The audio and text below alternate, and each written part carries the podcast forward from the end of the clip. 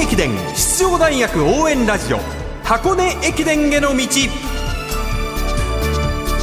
ポッドキャストでも配信中箱根駅伝への道。学生三大駅伝のクライマックス箱根駅伝に向けて奮闘するチームを応援紹介しています。早速参りましょう。今週の箱根駅伝の道は14日土曜日に行われた予選会の話題をお届けしますが、はい、いやーいろんなドラマがありましたね、そう本当に。3秒に笑うチームもあれば3秒に泣くチームもあったり、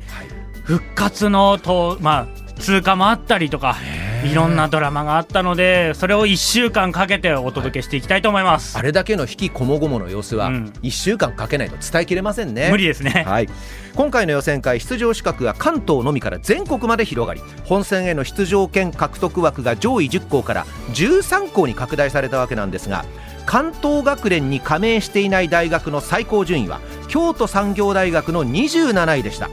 ここで予選会35位工学館大学寺田夏樹監督の声をお届けします。13年前1年生のアンカーとして国学院大学に初のシード権をもたらしたランナーとして今なお駅伝ファンの心に残る名前ですね。最後 200m でコースを間違えて3人に抜かれ11位まで落ちたのにフィニッシュ手前で1人かわしてシード権ギリギリの10位に滑り込んだあの寺田夏樹選手が今年の夏三重工学館大学の監督となって今回の予選会に挑んだんです。レース直後の声お聞きください。そうですね。みんなやっぱ、まあ、必死になって関東の壁に挑んでもらってで最後、まあ、途中途中もしっかりと最後まで諦めることなく力いっぱい走る姿を見て僕自身もまあ心打たれるものもありましたしでゴールしてみんなの顔を見るとやっぱ充実した顔をしてたのであ本当にこう参加してよかったなと僕は思っています。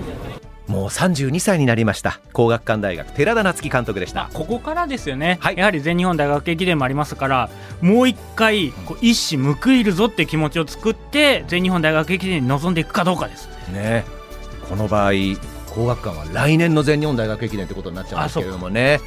意外でしょ、はい。工学館が今回出ないのって。だからこそ、まあ、うん出る意味があったのかもしれないですね。そういうことですよね。地方大学の挑戦果たして来年叶うことができるんでしょうかここからは出場権を獲得したチームの特集です。まずはピーター・ワンジル選手の途中棄権というアクシデントをものともせず、2年連続トップ通過を果たしました。大東文化大学。真名子清監督に私斉藤和美がマイクを向けました。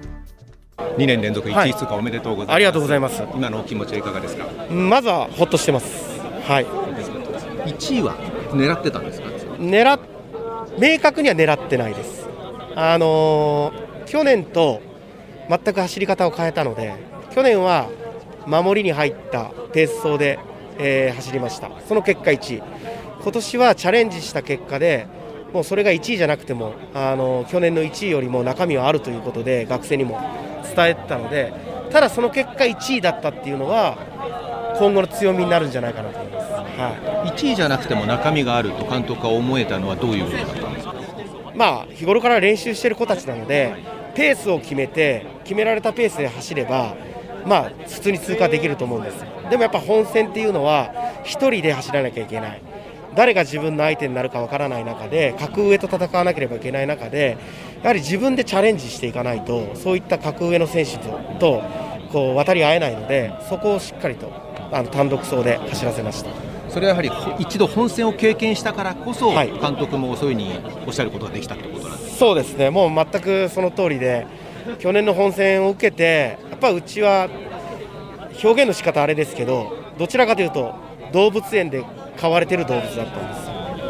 はい、やっぱシード取ってる学校っていうのは、もう野生の動物、そこに向かっていくには、与えられた時間に餌をもらって食べてるんじゃなくて、自分からやっぱ餌を取りに行かないとだめなので、そこは意識しました。はい。そのあたりはもう合宿から何からもう練習内容をちょっと変えた部分はあるんですか？この1年。ベースは一緒です、ベースは一緒ですけど、与えられた練習内容よりもよりいいものに自分たちでしてけっていうのは言いました、は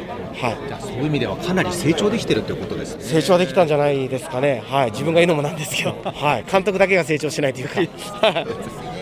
本戦の意気込みそして目標など教えていただけますか？そうですね、えっと今年は100回大会、えーそして本学100周年を迎えましたので、100周年100回大会にふさわしく、まあ、10位のシードを狙って、確実にシードを取って、えー101回目につなげたいと思います。大東文化大学真名子監督でした。面白い表現ですね。ね。動物園だと。はい。で我々野生の動物にならなきゃいけないっていう表現が非常になんか腑に落ちたんですよね。やっぱりそうですか、はい、なので、やっぱりそういったところで、いかにどう、こう、あとは練習に関してアレンジしていくかっていうことを、多分選手に求めていくことだと思うので、はい、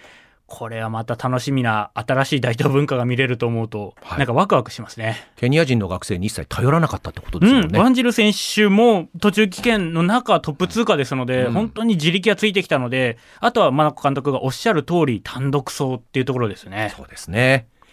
続いては2位通過の明治大学です。今年初が今年8月からチームを率いることになった山本武監督に今年取り組んできたことを伺いました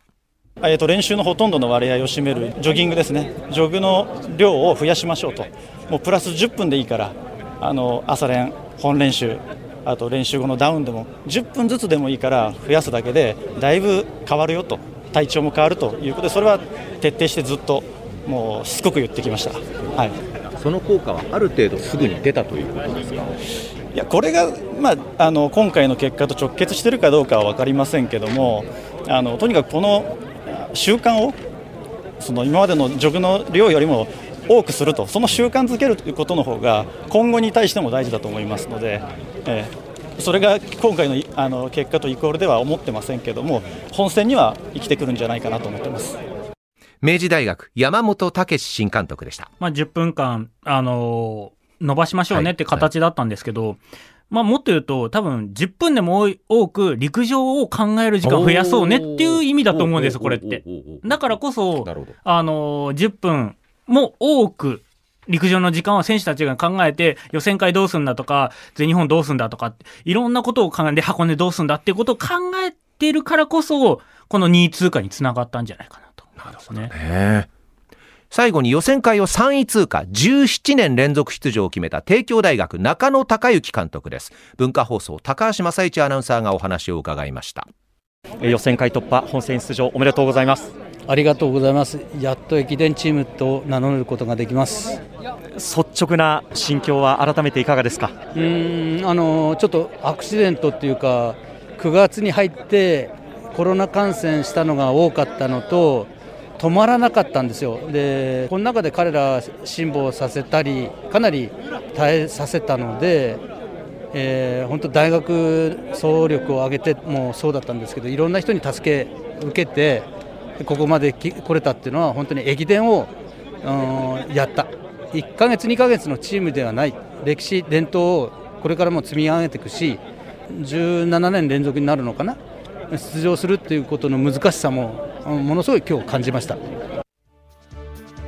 帝京大学中野監督でしたいや主軸のねあの4年生の小野選手がコロナの影響で間に合わなかったりとか、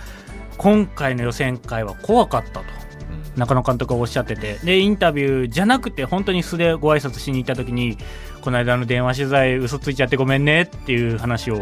どの部分が嘘だったんですか？やっぱりあのワクワクのところが多分嘘だったんだと思う。中野監督本当に寝れなかったって言ってましたね。ワクワク指数が55%言ってま,、はい。言ってましたよね。もっと低かったってこと？低かった。もう恐怖の恐怖100%だったと思うんですよ。その中こうちゃんちゃんとこうねあの隠すためにはい。我々にはあのいい嘘をついてくれたと思う。ですよね、なのでそのあたりも含めて中野監督ほっと一安心だと思いますね。全日本大学駅伝控えてますね帝京大学は。まあそうですね。でこの後やっぱりコロナもありつつインフルエンザも怖いけどやっぱりやっと戦う体制が整ってきたと。本当に選手たち頑張ってくれたと。すごく褒めてましたね。明日も予選会突破口の特集です。箱根駅伝への道でした